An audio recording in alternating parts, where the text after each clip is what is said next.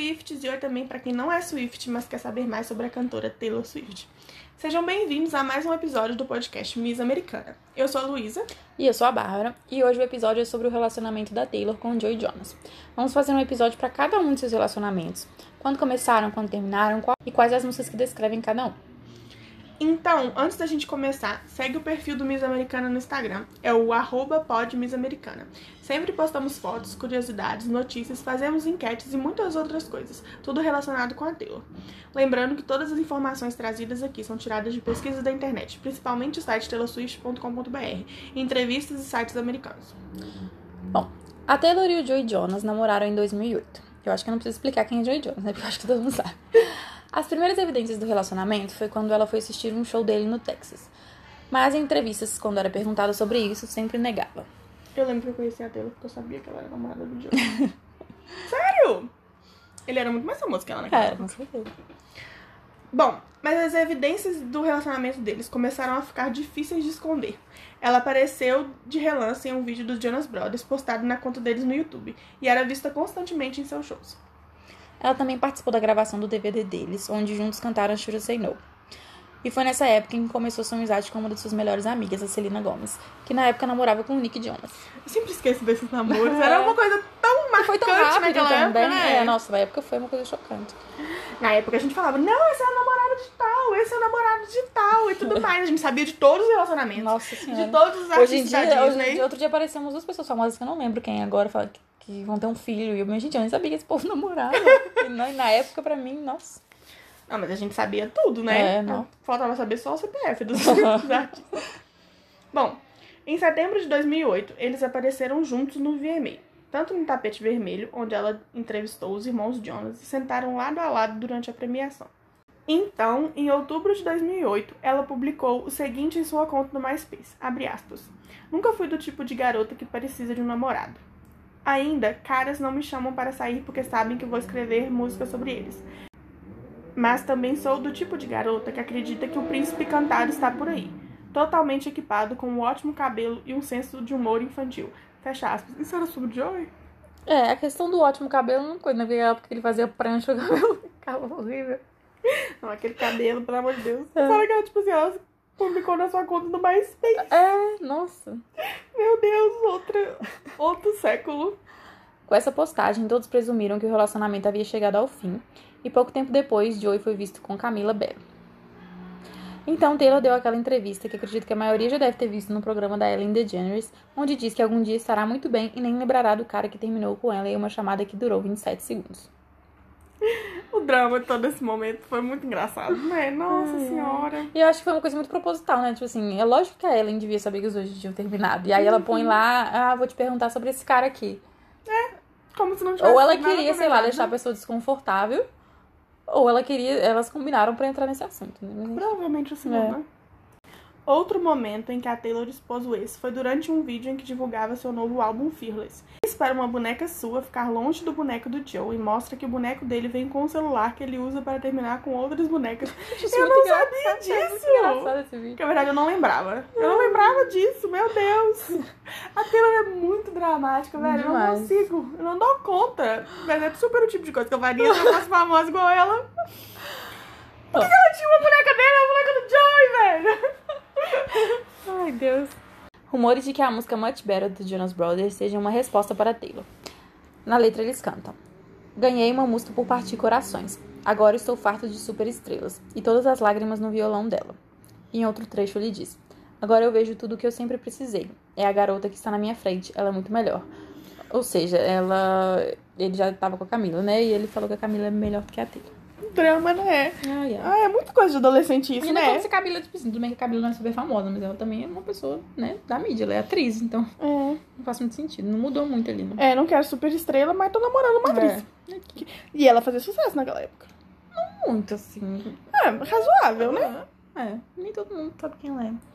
Pois é. E a gente lembra dela por causa da Taylor mesmo, se não fosse isso. É verdade, eu não sei o que ela tá fazendo hoje em dia, não. Não, não faço ideia. E ela é brasileira, né? Ela é? É, acho que a mãe é brasileira, uma coisa assim. Não sabia, não. Bom, como a gente já falou, a música Forever and Always da Taylor foi adicionada de última hora no álbum Fearless. E se você não sabe sobre isso, vai lá ouvir o nosso episódio sobre o álbum completo. É, então, no álbum seguinte, Speak Now, vemos algumas composições que claramente são sobre relacionamentos dos dois, como Better the Revenge, que é a minha música favorita do Speak Now. Eu sei que eu não devia, gente, eu sei, mas eu gosto muito dela. Música que a Taylor já admitiu arrepender de ter escrito afirmando que ninguém rouba o namorado de ninguém caso ele não queira. Errada ela não tá, né? Se o cara quer estar com É. você, não tem como Ninguém, alguém te roubar ninguém dele. aponta uma arma na cabeça dele e falou, termina com a Taylor, vem namorar comigo. Não existe isso. Exatamente, não existe. Mas a gente entende que uma Taylor adolescente, É. né, tava um pouco assim, nervosa com toda a situação escreveu Better Than Revenge. E eu realmente acho que, tipo assim, é uma música problemática? É, mas é um reflexo daquela época também, é, né? É igual a gente falou no outro episódio, é um, é um diário da vida dela. Foi aquilo que ela sentiu, foi aquilo que ela pensou. Então, Se aquilo é certo ou errado, fica aí pra gente julgar, É. né? a gente... não vai deixar de ouvir uma música que a gente gosta, a gente vai ouvir sabendo que aquilo ali não é o certo. É, a gente tem que pensar, sempre ter um cuidado de consumir as mídias criticamente, né? Sim. Então, assim, eu estou ouvindo aquela música, sim, mas eu não preciso de achar que aquela música tá tendo uma mensagem ótima, É. uma lição de moral que eu tenho que seguir. Eu não Eu vou. devo falar mal da garota que tá com o meu ex porque ela roubou ele. É, vou. né? A gente tem que ter esse cuidado de entender que as coisas que são produzidas por artistas nem sempre são. A gente tem que. E é sempre pensar que é outra época, né? Tipo assim, se ela lançasse essa música agora, aí teria um problema. Mas isso aí foi, né, há muito tempo, então. né? Bom, na letra ela diz, abre aspas, a história começa quando eu estava quente e era verão e eu tinha tudo. Eu tinha ele bem onde eu queria. Ela veio, pegou sozinho e vamos ouvir os aplausos. Ela o pegou mais rápido do que você consegue dizer sabotagem, fecha aspas. Bom, a música é muito bem escrita Sim. E bem dramática, né? Assim como a Taylor. Mas realmente não é assim que funciona, né, gente? A gente sabe que em relacionamento, se alguém quer estar com você, ele vai estar com você. Não, não, não, Senão- não tem como. Ela teria que ser uma pessoa muito, muito manipuladora pra conseguir manipular ele, fazer ele se apaixonar por ela. E mesmo assim, se ele quisesse, se ele não quisesse terminar com a Taylor, ele não terminaria. É, a gente sabe que as relações são muito mais complicadas do que a gente vê na superfície. É porque né? aquela coisa, né? A culpa vai ser sempre da mulher, nunca do homem. É verdade, né? Eu acho que tem muito uma misoginia É. internalizada nesse sentido da Taylor achar que o problema é a moça Sim. que roubou o cara E não, dela. não, daquela coisa, a pessoa volta com o cara que traiu e briga, bate na mulher que, que é amante, mas. Não entende a culpa que o nunca problema é é- da outra mulher. Verdade. A não ser que seja sua amiga. Tipo assim, se você roubar um namorado meu aí, eu vou ficar bravo com você. Com os dois. Não vai ser só da mulher, vai ser dos dois. Se você olhou roubasse, essa cara, Luísa, você tentou roubar meu não. se você roubasse meu namorado, eu ia falar assim. Boa sorte. Boa sorte com isso aí, porque eu não tive, não. Obrigada. não vou precisar terminar. em Better the Revenge, ela também faz uma referência à música dos Jonas, Much Better. Quando diz Show me how much better you are. So you deserve some applause, cause you're so much better. Que traduzindo ela quer dizer Vamos lá, me mostre o quão melhor você é. Veja, você merece alguns aplausos, porque você é muito melhor. É um, muito um shade trocado, né? Uhum. É, Eu adoro. escrevo uma música, aí você escreve uma música, e aí eu escrevo uma resposta. É, no final das contas, todo mundo ganha dinheiro, né? Esse é o final das coisas. É o mais importante. Bom, em Last Kiss, que é uma música do Speak Now e também fala sobre o relacionamento com o Joe, ela descreve é, toda a situação desde o início e canta. Abre aspas. Eu ainda lembro do olhar em seu rosto, iluminado na escuridão às 1h58. As palavras que você sussurrou para somente nós sabermos. Você falou que me amava, então por que você foi embora? Fecha aspas. Aí eu gosto tanto dessa música, mas eu Uhum. gosto hoje em dia. Na época que lançou, eu não gostava. Eu tenho dificuldade de escutar essas músicas muito tristes, principalmente sobre relacionamentos, né? Porque eu não me apaixono com muita facilidade, nunca, tive, nunca sofri muito por términos. Que Eu nunca sofri por término Não nenhum. se identifica, né, Bárbara? Então eu preciso estar num sofrimento ali pra gostar muito. É porque tem toda aquela questão, né? Tipo, ah, eu me, me lembro do último beijo, eu fico tipo assim, É, não, não lembro eu não. não lembro, não. Não lembro do último. Hum, Eu Não, lembro do primeiro, que é o primeiro, não lembro.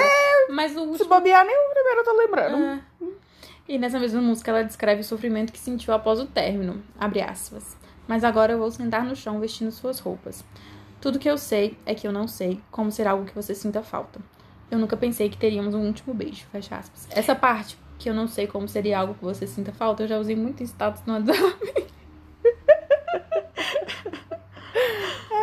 Ai, é, eu gosto dessa música, ela é tão profunda, né? Ela fala justamente sobre esse, essa, esse sentimento de impotência que você tem no relacionamento, porque os, o que a outra pessoa sente não depende de É. você, o que ela faz não depende de você. Você pode se abrir o máximo que for e tá completamente dentro daquilo ali, totalmente investido, Uhum. mas não depende só de você, sabe? Sim.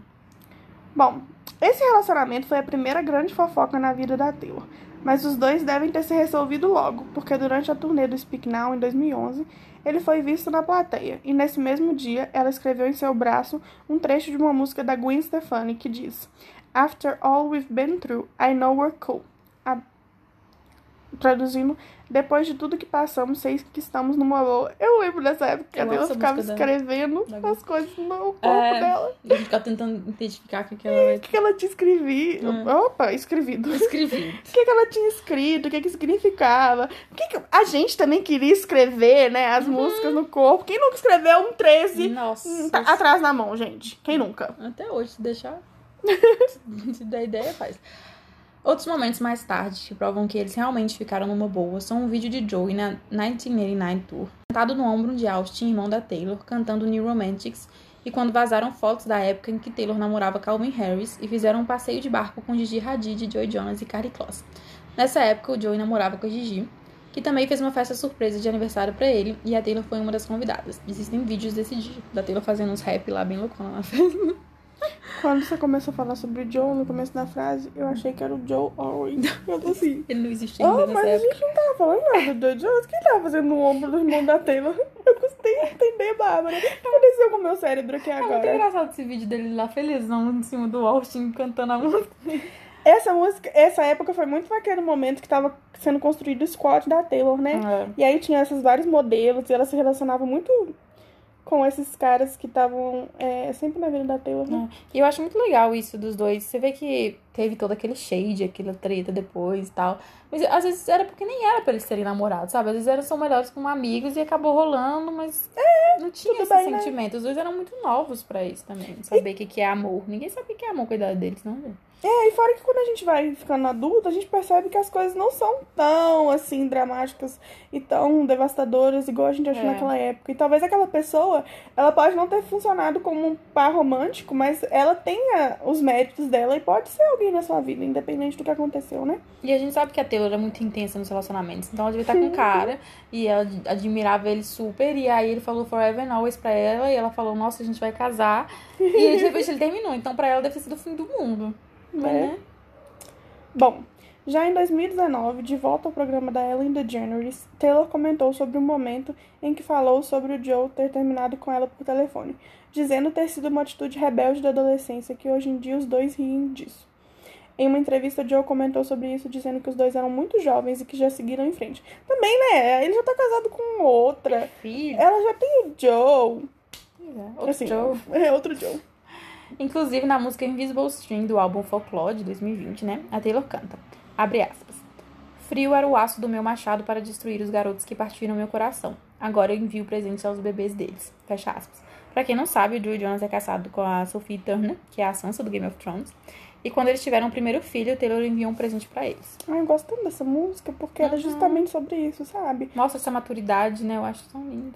É, sobre como as perspectivas mudam, sobre como você vê as pessoas diferentes ao longo da sua Sim. vida, sobre como aquela pessoa que significava uma coisa pode agora significar outra, sabe? Que você Sim. não precisa de cortar essas pessoas. E eu não acho, a gente, é, eles falaram sobre ter sido imaturos e tudo mais, né? né, né? Que era adolescente rebelde, por isso que falaram isso. Mas eu não acho, sabe? Era o que tava sentindo naquele Uhum. É. momento. Era o Assim, que eu acho, eu acho pesado você expor outra pessoa dessa forma, mesmo que ela te machucou. Uhum. Até porque ela já expõe música, então ela pode, igual hoje em dia, só escrever uma música sobre isso. Uhum. Se chegar numa entrevista e falar isso, fazer o vídeo lá da boneca, essas Ah, coisas, mas eu acho muito gostava pesado. da Taylor naquela época. porque Eu gostava muito de saber sobre quem era as músicas. Sim, é, é triste de não saber. E a gente ainda continua com essa cabeça, né? De que eu quero saber sobre tudo que é essa música. Uhum. Mas eu acho pesado isso que ela fez, eu acho pesado. Hoje eu acho engraçado, mas na época, né? E foi pesado na época, É. né? Tanto é que fizeram música. Porque parece mas- muito, dá muito aquela sensação de que ela quer acabar a carreira do cara, sabe? Tipo, ele terminou comigo e ele é super famoso, eu vou falar mal dele, ninguém vai namorar com ele. O que não é verdade, não é assim É. que funciona. As duas, né, a Taylor e a Sophie, possuem uma relação muito boa e admiram o trabalho uma, uma da outra. Tanto é que quando ela lançou Mr. Perfectly Fine, Sim. né, na regravação do Fearless, a Sophie divulgou e tal. E pra eles terem uma relação boa, com certeza ela deve ter falado com eles, tipo, ah, vou, vou relançar o Fearless e vai ter uma música que é sobre essa época e tal. Com certeza, ela Com certeza eles com devem ter até escutado antes e tal. E é, eu vi um, um meme falando que a Sophie Turner realmente provou que ela é Swift primeira e esposa do Joy Jonas segunda. Eu vi, era um, era um bichinho chorando, assim, era o Joe Jonas e as duas rindo nos bichinhos. é, porque eu acho que no final das contas, o que passou, passou, né? É. E tudo bem. E a música é boa, né? Mr. Perfectly Ah, Fine é muito aquela- boa. e ela, né, até hoje a gente consegue encaixar nas coisas de hoje em dia. E provavelmente o Joey tá muito mais confortável na vida dele hoje em dia. Nossa. E a música não deve machucar Não igual teria aí, Ele deve machucado. gostar ainda, deve ouvir cantar. É. Mostrar pro filho dele na música. É, não deve machucar igual teria machucado se ela tivesse lançado naquela época, né? Nossa senhora. Bom, e deixamos para o final algumas músicas que supostamente são sobre o relacionamento de Joey e Taylor, mas que não possuem nenhuma confirmação. Elas são Holy Ground, do álbum Red, Haunted, do Speak Now e Jump Then Fall, do Fearless Platinum. Holy Ground é uma das minhas músicas preferidas da Taylor. Ela é Ela é muito incrível. Mas eu acho que não seja, porque, sei lá, por estar lá no Red, já teve relacionamento depois. E Ah, também pode não ser sobre alguém específico, também não precisa ser. Não, É. mas se quiser do Speak Now, doido. Bárbara, ainda bem que se você nesse podcast, senão eu ia dar tanta informação errada pro Felipe, pelo amor de Deus. A pessoa sai mais confusa do que tudo. É, Counted pode ser. eu acho que Holy Ground é muito, entra muito naquilo que você falou no episódio do Fearless, sobre algumas músicas serem mais sobre mais universais, sabe? Uhum. Sobre o relacionamento em si, ou o amor em si, É. e não sobre uma pessoa específica. E eu acho que Haunted entra nessa. nessa... E assim, quando a gente chegar lá no Red, a gente vai pesquisar mais profundamente, então talvez a gente ache algumas coisas, entrevista, e suposições também dos outros fãs que acabam fazendo mais sentido. Mas agora eu não consigo imaginar o Holy Ground sendo do Joe Jones. Não, eu acho que é mais sobre Mas uma quem sou eu pra julgar? geral, né? Pode ser, né? Pode ser que seja. É. E Jump Fall, mas Jump Fall também é bem genérica, assim. Uhum. Até porque o povo fala que pode ser como Jump and Fall. É uma música sobre um romance de verão. E o romance dos dois foi bem rápido, durou três meses só. Que eu fiquei chocada, eu achei que fosse mais tempo.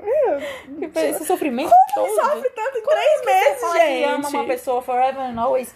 Ficou três meses, Luiz. Se eu tenho um relacionamento de três meses, eu nem considero um relacionamento depois. Depois termina por telefone mesmo. Termina e depois eu nem lembro o que aconteceu. É. Mas enfim, qualquer coisa a gente fala, né? A Taylor deve ser muito intensa no relacionamento dela. Ainda mais na adolescência, devia ser mais ainda. E eu acho também que naquela época do Fearless, né? Em que ela lançou Jump Then Fall, ela ainda tava muito amargurada sobre toda essa situação, sabe? Ah, mas é porque como o Phyllis Platino veio depois, É, pode elas ser, podem né? ter sido feitas depois. Igual como Forever. Se ela tivesse atrasado um pouco o lançamento do Phyllis, talvez tivesse mais músicos. Mas só deu tempo do Forever Now. Ela devia estar muito brava com a situação. Ela coloca essa música nesse álbum, que eu preciso xingar esse cara. Talvez a gente tenha mais músicas sobre ele quando ela for relançar o Speak Now, né? Sim. É. Porque o Speak Now já tinha músicas sobre ele, né? Então É. provavelmente ela escreveu vários. Mas eu espero que tenha mais John Mayer. Bom, então é isso, gente. Não foi um relacionamento muito longo. A treta foi bem pouca, assim, só a questão do, do término mesmo. É, eu acho que quando a gente for falar sobre outros relacionamentos em que ela teve mais tempo e teve mais música e tudo mais, a gente vai poder falar um pouco mais Sim. de profundidade, né? Então é isso. Obrigada a você que ouviu até agora. Não esqueça de seguir a gente lá no Instagram, que é o arroba Americana. A gente sempre posta fotos, curiosidades, notícias e muito mais. E a gente também tem algumas imagens de apoio sobre o episódio. Então, se você quiser ouvir e ver e visualizar né, as coisas que a gente tá dizendo, a gente tem um post lá sempre, pra cada episódio que a gente posta. Sim, comentem lá o que acharam do episódio. Se gostou, que não gostou. E é isso. Até o próximo episódio. Beijo, beijo.